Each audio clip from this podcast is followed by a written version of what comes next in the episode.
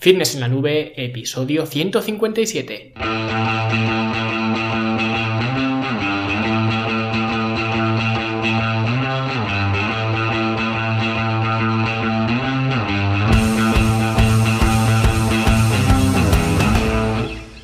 Bienvenidos a todos un viernes más aquí a vuestro podcast, a Fitness en la Nube, donde hablamos de fitness, de nutrición, de entrenamiento y donde cada viernes, cada semana os traigo las técnicas, consejos, estrategias, trucos y como lo queráis llamar para que construyáis un mejor físico y un estilo de vida más activo y más saludable. Hoy vamos a tocar un tema más centrado en la psicología, pero que no deja de ser un aspecto fundamental si lo que buscamos es optimizar o en algunos casos incluso cambiar radicalmente nuestro estilo de vida. Y vamos a ver tres razones por las que siempre decimos que vamos a hacer algo pero nunca lo hacemos. Y por supuesto pues vamos a ver algunas soluciones para que esto no te vuelva a pasar.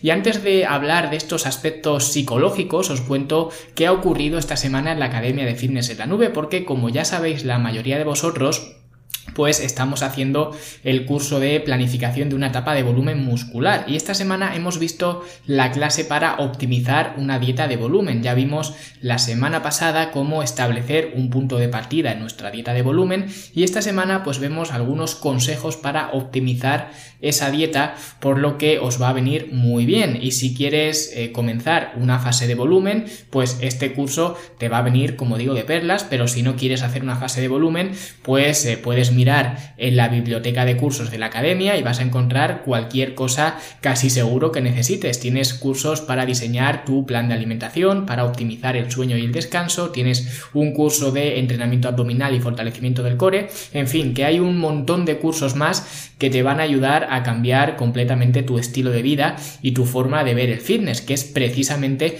de lo que vamos a hablar hoy. Y si quieres eh, más información sobre la academia o quieres ir directamente a hacerte alumno o alumna, pues en fitnessenlanube.com lo tienes todo y solamente cuesta 10 euros al mes. Vale, y antes de comenzar, una última cosa ultra rápida y es eh, solamente para entrenadores. Y es que sé que este podcast pues lo escucha eh, mucha gente, lo cual siempre os estoy y os estaré agradecido, pero mucha de esa gente son entrenadores, ya sean pues entrenadores de musculación, por ejemplo, como me podría quizás categorizar yo, o entrenadores de otras eh, disciplinas, de pilates, de yoga, de atletismo, de ciclismo, de natación, o entrenadores incluso de perros, ¿vale? Me da igual. Todos los entrenadores, eh, o para todos los entrenadores, estoy eh, preparando un proyecto nuevo, ¿vale? Del que aún no os voy a poder contar nada, pero si sois entrenadores y estáis interesados en mejorar vuestra experiencia, digamos, especialmente en el mundo online, porque si eres un entrenador, por ejemplo, de un equipo de fútbol o de baloncesto o lo que sea, pues a lo mejor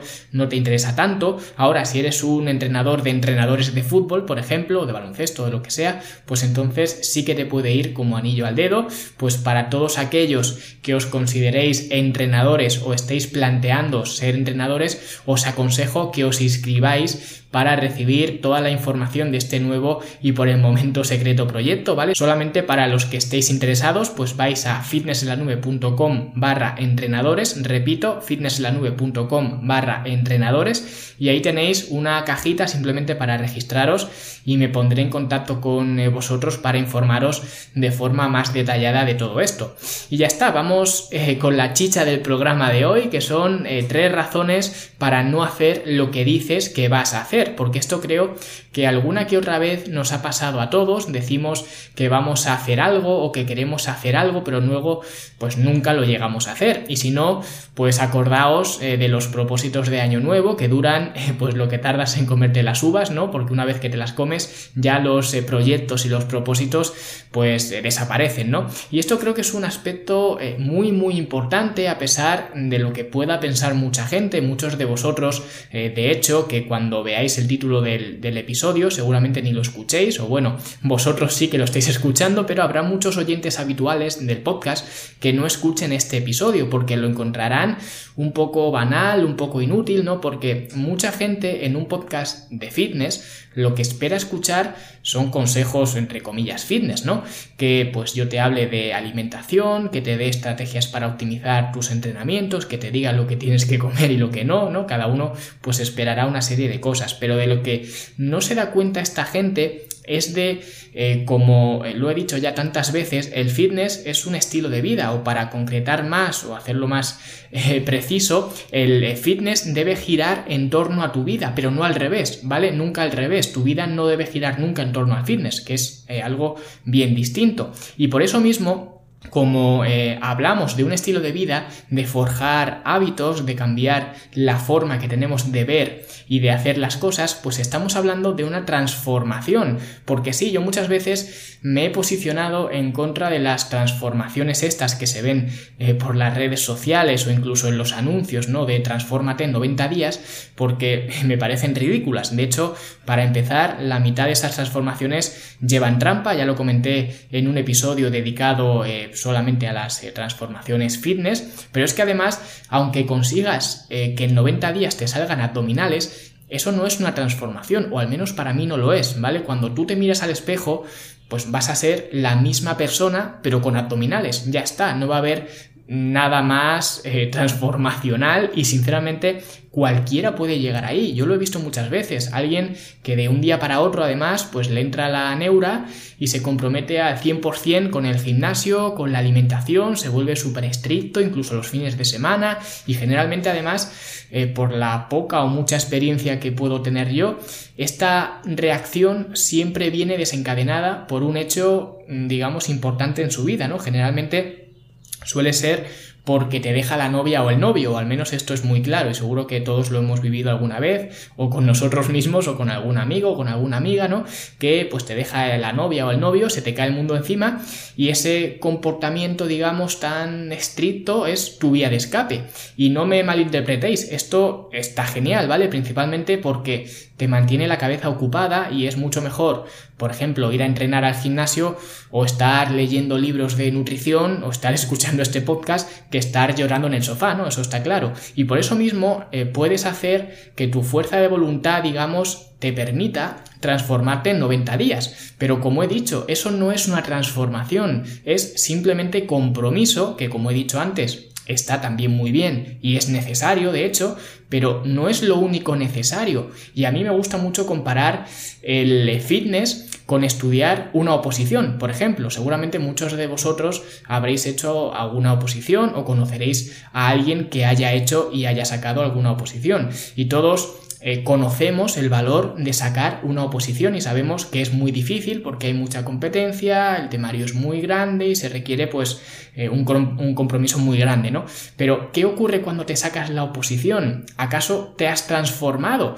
Porque podríamos decir que tu vida eh, sí que se ha transformado porque una vez que te sacas la oposición, pues ya en teoría tienes un trabajo para toda la vida y además eh, esto a mí no me corresponde dar mi opinión aquí, pero si queréis en algún momento pues os la contaré, os la daré, ¿vale? De esto de los funcionarios y demás, los puestos eh, vitalicios, pero bueno, como digo, tu vida sí que se ha transformado, ¿no? Gracias a unas circunstancias externas, que en este caso es una, una legislación que eh, no tiene nada que ver contigo, pero tú, a pesar de haber puesto una cantidad bestial de compromiso durante todo ese tiempo que has estado estudiando la oposición, no te has transformado, sigues siendo la misma persona con los mismos hábitos, porque no conozco a ningún ex opositor que si opositando se levantaba a las 7 de la mañana para estudiar hasta la 1 de la tarde, por ejemplo, pues no conozco a nadie que siga haciendo eso después de opositar, ni siquiera a nadie que le queden ganas de seguir estudiando, aunque sea a un ritmo menor, al contrario, casi que le cogen asco a los libros y a estudiar,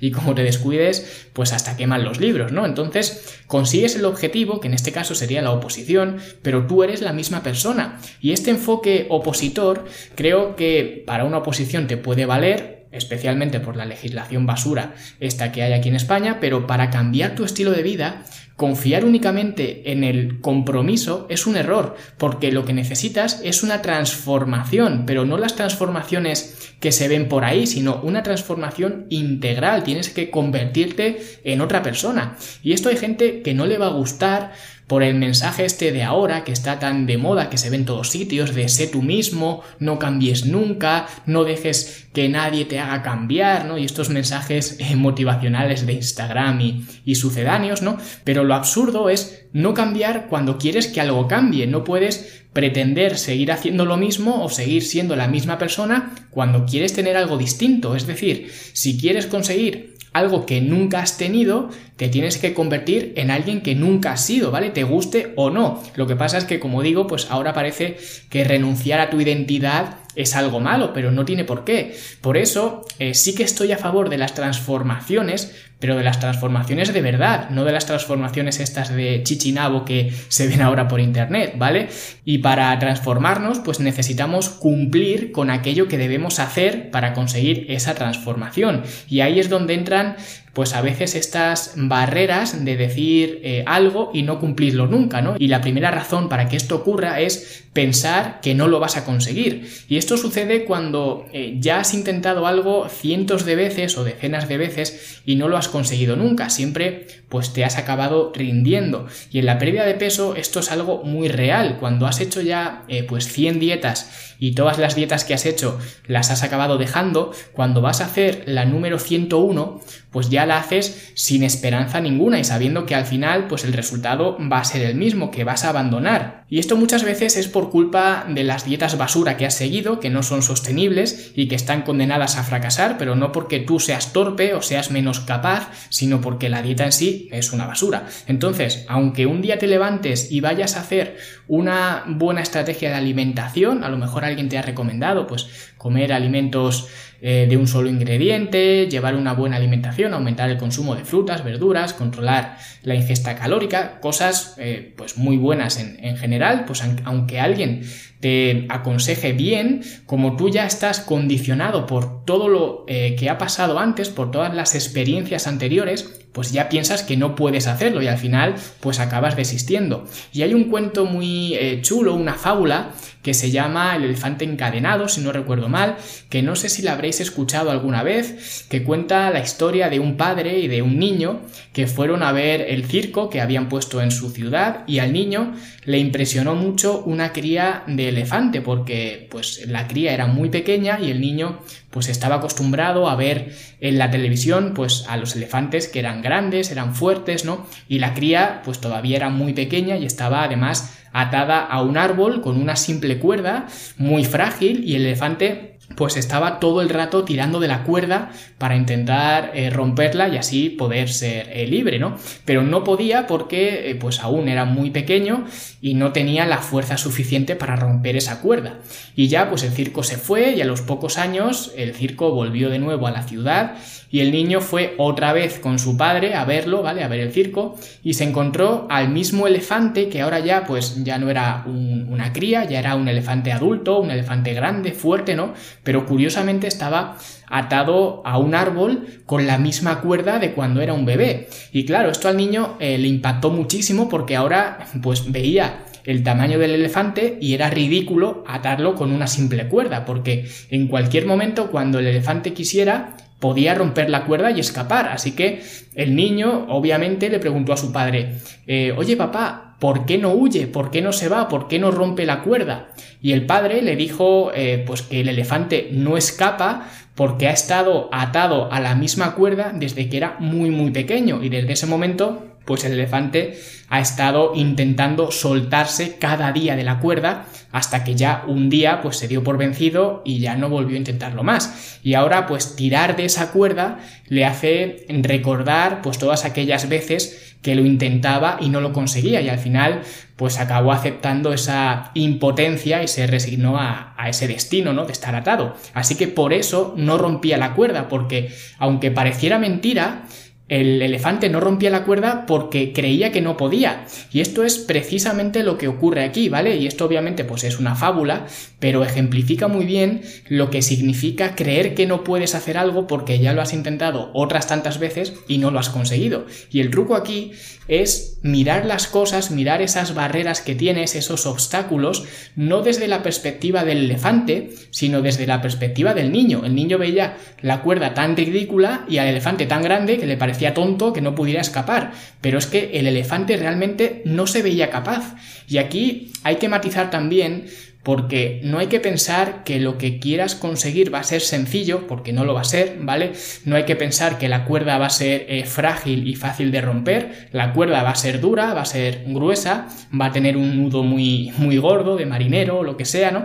Pero la clave aquí es verte a ti mismo como alguien más poderoso que la cuerda. Y ya digo que esto es un poco seguir la línea de la fábula, pero es que es así, si te planteas conseguir algo, pues más te vale mirarte desde la perspectiva del niño, porque si no, pues te vas a acabar eh, resignando.